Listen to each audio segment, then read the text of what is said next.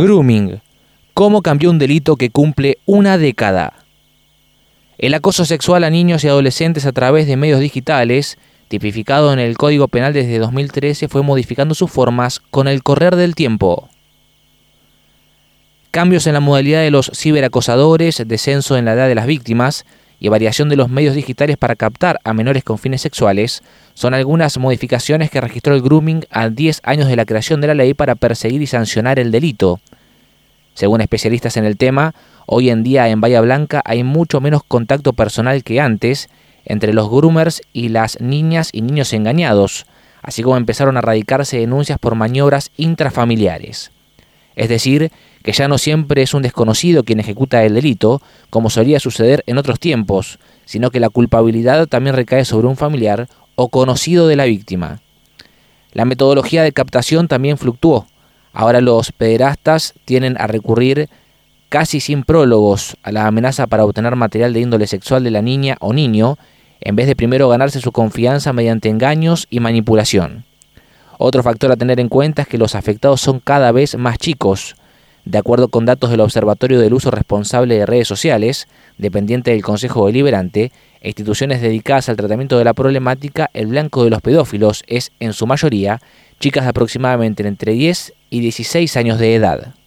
A distancia, el fiscal Rodolfo de Lucía confirmó que en estos dos años al frente de la unidad especializada en la investigación de delitos informáticos, no recibió muchos casos de grooming en los cuales el adulto y la víctima pactan un encuentro, como sucedía anteriormente. La maniobra se basa mayormente en forzar el envío de imágenes de los menores desnudos o con poca ropa, haciendo algo que le pidan. Los contactan y directamente les empiezan a exigir el envío de fotos, amenazándolos con que si no aceptan, les van a hacer algo malo a sus familiares. Los niños comienzan a dudar y se lo creen, explicó. También hubo algunos casos en los que se gana la confianza para que le manden una foto y después los amenazan con que si no les envían más, van a hacer pública esa imagen. Una cosa es la multiplicidad de fenómenos que puede haber en el acoso sexual a menores y otra distinta es cómo se tipifica en el Código Penal, continuó de Lucía. El flujo de causas por ciberacoso en este distrito se mantiene estable año a año. Desde el 1 de enero hasta el lunes pasado ingresaron a la sede fiscal 20 denuncias de esta índole y durante el mismo periodo de 2022 hubo 26 presentaciones. Es un volumen de causas manejable porque no es alto, pero esta cantidad es la que se denuncia penalmente, no es la realidad del fenómeno.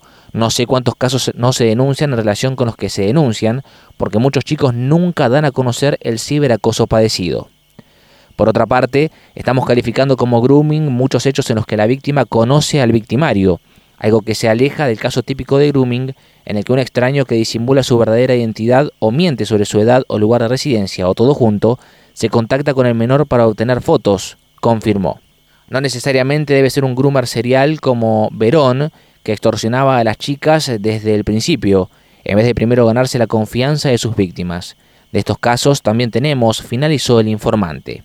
Paralelamente, una gran cantidad de causas en esta jurisdicción se archiva a raíz de que el hecho no configura delito de grooming o porque no hay prueba suficiente para continuar la pesquisa. Falta una red internacional. El análisis de Eleonora Weingast, titular del Departamento de Delitos Conexos a la Trata de Personas, Pornografía Infantil y Grooming de la Procuración General bonaerense, apuntó la falta de una red de trabajo internacional para combatir esta actividad ilícita.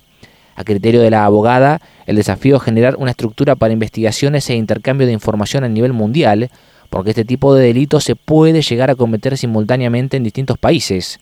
Todavía no se concretó la construcción de la red de trabajo, la armonización de los códigos penales y la cooperación internacional con celeridad. Trabajamos mucho con Interpol, la Embajada de Estados Unidos y Chile, resaltó Weingast. No solo el grooming es un fenómeno que opera a nivel mundial, sino todos los ataques contra niños en las redes. Este delito es solamente el primer contacto con el menor, porque después sigue lo más grave, que es la obtención de material de abuso sexual infantil, amplio.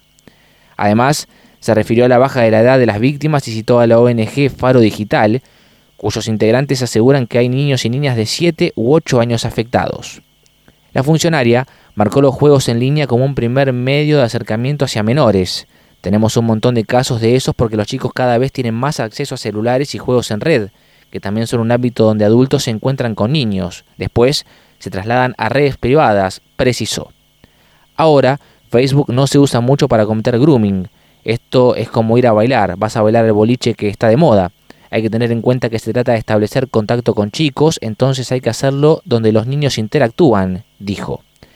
A medida que los menores van mudándose de plataformas y modificando sus maneras de vincularse, el pedófilo hace lo mismo, manifestó Weingast. El balance de la referente del área es que cada vez hay más grooming en la provincia de Buenos Aires y entre 2020 y 2021 la cantidad de hechos creció sustancialmente como consecuencia de la pandemia. Pero de a poco estamos mejorando la investigación de este delito y los equipos, dijo.